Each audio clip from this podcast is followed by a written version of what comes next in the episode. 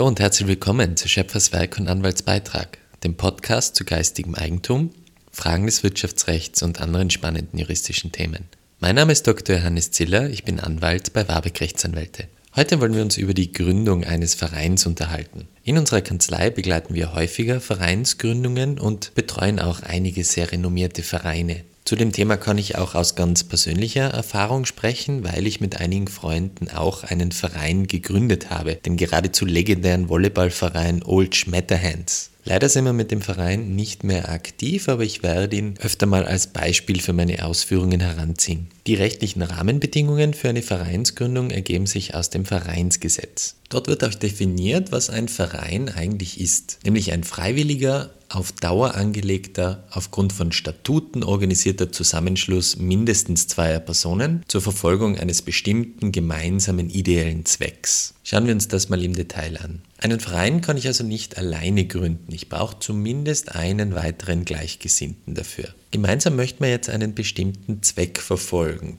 Bei diesem Zweck ist der Kreativität eigentlich keine Grenze gesetzt. Das kann wie bei den Old Schmetterhands ein sportlicher Zweck sein, genauso aber zum Beispiel die gemeinsame künstlerische Betätigung, die Ausübung eines Brauchtums oder einer Religion. Eigentlich alles, was man gemeinschaftlich machen kann. Der Zweck darf nur nicht rechtswidrig sein. Man kann also zum Beispiel keinen Verein der listigen Steuerhinterzieher gründen. Wichtig ist es außerdem, dass es sich um einen ideellen Zweck handelt, also einen Zweck, der nicht auf die Erzielung von Gewinnen gerichtet ist. Dafür stehen ja genügend andere Rechtsformen zur Verfügung, wie beispielsweise die Gründung einer GmbH. Das schließt aber insgesamt nicht aus, dass der Verein sehr wohl mal Gewinne erwirtschaftet. Sei es einfach, weil die Mitgliedsbeiträge die Ausgaben übersteigen oder weil man eine kleine Bar im Vereinslokal betreibt. Es darf nur nicht das primäre Ziel sein, solche Gewinne zu erwirtschaften. An und für sich sind sie aber nicht schädlich. Bei aller möglichen Kreativität beim Zweck des Vereins soll es dann aber doch eine gewisse standardisierte Organisation im Verein geben. Die legt man in den sogenannten Vereinsstatuten fest. Die Vereinsstatuten kann man sehr gut mit dem Gesellschaftsvertrag bei einer GmbH vergleichen. Was alles in die Statuten reingehört, werden wir gleich recht ausführlich besprechen.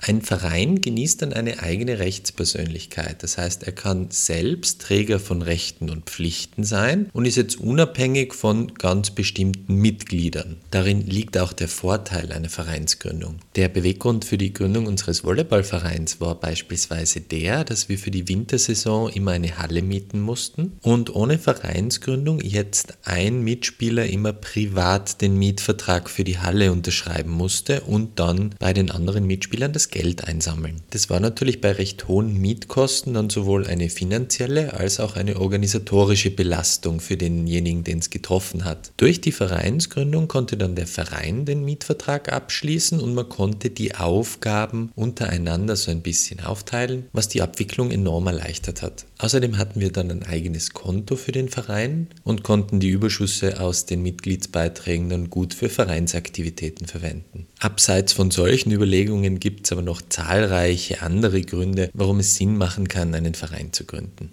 Rein rechtlich gesehen erfolgt die Vereinsgründung dann in zwei separaten Schritten. Wir haben einerseits die sogenannte Errichtung des Vereins, in dem alle Vereinsgründer Vereinsstatuten abschließen und danach der Phase der Entstehung des Vereins, wenn man der zuständigen Vereinsbehörde die Richtung des Vereins mitteilt und auch seine Vereinsstatuten vorlegt und infolgedessen von der Vereinsbehörde zur Aufnahme der Vereinstätigkeit eingeladen wird. Was muss man jetzt in den Vereinsstatuten regeln? Prinzipiell geht es darum, die Vereinsorganisation zu gestalten. Da hat man eigentlich einen recht großen Gestaltungsspielraum, solange man sich an ein paar Grundregeln und Rahmenbedingungen hält, die das Vereinsgesetz vorgibt. Schauen wir uns mal an, was zwingend in die Vereinsstatuten rein muss. Als erstes benötigt man einen Vereinsnamen, der einen Schluss auf den Vereinszweck zulassen muss und nicht irreführend sein darf. Sehr gutes Beispiel für solche transparenten Vereinsnamen sind der Österreichische Skiverband, ÖSV oder der Österreichische Fußballbund, ÖFB, wo man schon am Vereinsnamen gleich erkennt, worum es geht. Man muss bei der Wahl des Vereinsnamens nur etwas aufpassen, dass es nicht zu Verwechslungen mit bereits bestehenden Vereinen kommen kann. Dann braucht man für den Verein einen Sitz im Inland, also einen Ort, an dem die tatsächliche Verwaltung des Vereins stattfindet. Das Vereinsgesetz erfordert dann, dass man den Vereinszweck klar und umfassend beschreibt, dass man angibt, durch welche Tätigkeiten man diesen Zweck verwirklichen will und wie man die finanziellen Mittel dafür aufbringt. Dazu darf ich beispielhaft aus der Satzung der Old Schmetterhands zitieren. Der Verein, dessen Tätigkeit nicht auf Gewinn gerichtet ist, bezweckt die gemeinsame Ausübung der Sportarten Volleyball und Beachvolleyball durch die Vereinsmitglieder. Zur Erreichung des Vereinszwecks dienen das gemeinsame Gestalten und Durchführen von Trainingseinheiten und Trainingsspielen in dafür angemieteten Sportstätten, die Teilnahme an Turnieren und das gesellige Beisammensein. Die erforderlichen materiellen Mittel dafür sollen durch Mitgliedsbeiträge aufgebracht werden. Durch eine solche Beschreibung sieht jeder, der die Satzung liest, gleich, worum es im Verein geht. Im Anschluss muss man in der Satzung definieren, wie man Mitglied des Vereins werden kann und welche Rechte und Pflichten mit der Vereinsmitgliedschaft verbunden sind. Oft unterscheidet man zwischen ordentlichen und außerordentlichen Mitgliedern. Die ordentlichen Mitglieder sind meist die, die sich aktiv am Vereinsleben beteiligen. Außerordentliche Mitglieder leisten vielleicht nur einen finanziellen Beitrag. Der Erwerb der Mitgliedschaft erfolgt oft durch einen Beschluss der Mitgliederversammlung oder des Vorstands. Zu diesen beiden Organen kommen wir dann gleich noch. Die Rechte der Mitglieder können dann beispielsweise darin bestehen, dass sie an Aktivitäten des Vereins teilnehmen können und Vereinseinrichtungen nutzen können, beziehungsweise ein Teilnahme- und Stimmrecht in der Mitgliederversammlung haben. Dem steht klassischerweise die Pflicht gegenüber, einen Mitgliedsbeitrag zu entrichten. Damit haben wir jetzt also eine Gruppe von Vereinsmitgliedern, die alle gemeinsam eine bestimmte Tätigkeit ausüben wollen. Aber die Frage bleibt offen, wie der Verein Entscheidungen trifft. Dafür sieht das Vereinsgesetz vor, dass man bestimmte Organe einrichten muss und diesen dann bestimmte Aufgaben zuteilt. Jedenfalls braucht man ein Organ zur gemeinsamen Willensbildung der Vereinsmitglieder, auch gern Mitgliederversammlung genannt, und ein Organ, das die Vereinsgeschäfte führt und zur Vertretung des Vereins nach außen hin befugt ist, ein sogenanntes Leitungsorgan. Die Bezeichnungen für diese Organe sind aber im Vereinsgesetz nicht zwingend vorgegeben. Das heißt, man kann seine Mitgliederversammlung auch gern Generalversammlung nennen oder sein Leitungsorgan Vorstand oder Präsidium. Die Mitgliederversammlung hat dann zumindest alle fünf Jahre stattzufinden, wobei man natürlich auch sehr viel kürzere Zeitabstände festlegen kann, zum Beispiel jährliche Mitgliederversammlungen. Außerdem können zumindest 10% der Mitglieder die Einberufung einer außerordentlichen Mitgliederversammlung verlangen. Die Satzung muss dann ganz generell regeln, wie solche Mitgliederversammlungen einberufen werden, wie viele Mitglieder anwesend sein müssen, damit sie beschlussfähig ist und welche Beschlussmehrheiten erforderlich sind.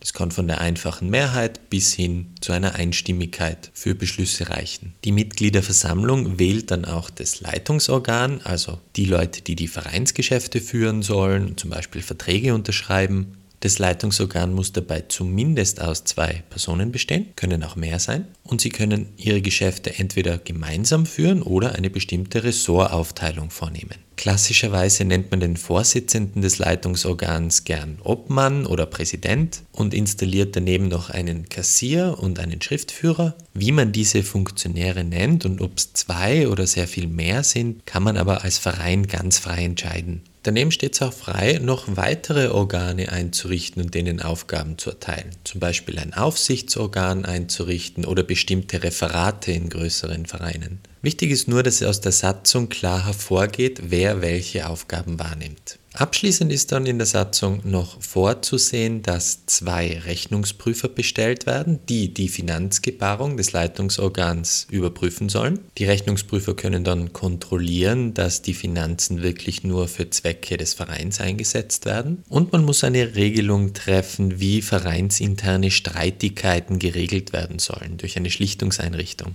Zu guter Letzt muss man noch eine Bestimmung vorsehen, unter welchen Voraussetzungen sich der Verein freiwillig auflösen kann und was dann mit dem Vereinsvermögen in einem solchen Fall passieren soll.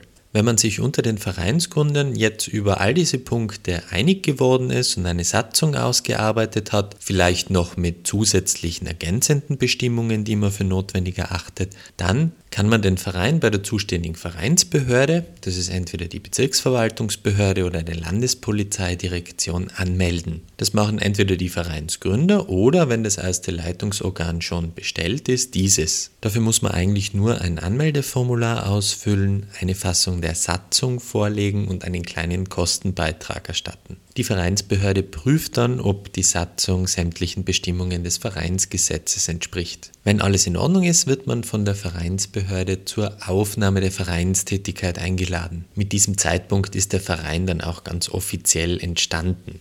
Außerdem gibt es dann zum Verein einen Vereinsregistereintrag, in dem die Eckdaten zum Verein ersichtlich sind, also insbesondere Vereinsname, Sitz und wer den Verein nach außen vertreten darf. In das Vereinsregister kann man übrigens kostenlos online Einsicht nehmen und nach bestimmten Vereinen suchen. Dazu müssen Sie eigentlich nur Vereinsregisterauszug in Ihre Suchmaschine eingeben. Damit wissen Sie jetzt mal in aller Kürze, wie man einen Verein gründet und was notwendige Bestandteile einer Satzung des Vereins sind. Wir freuen uns immer über Fragen, Feedback und Anregungen zum Podcast unter der E-Mail-Adresse podcast.warbeck.at.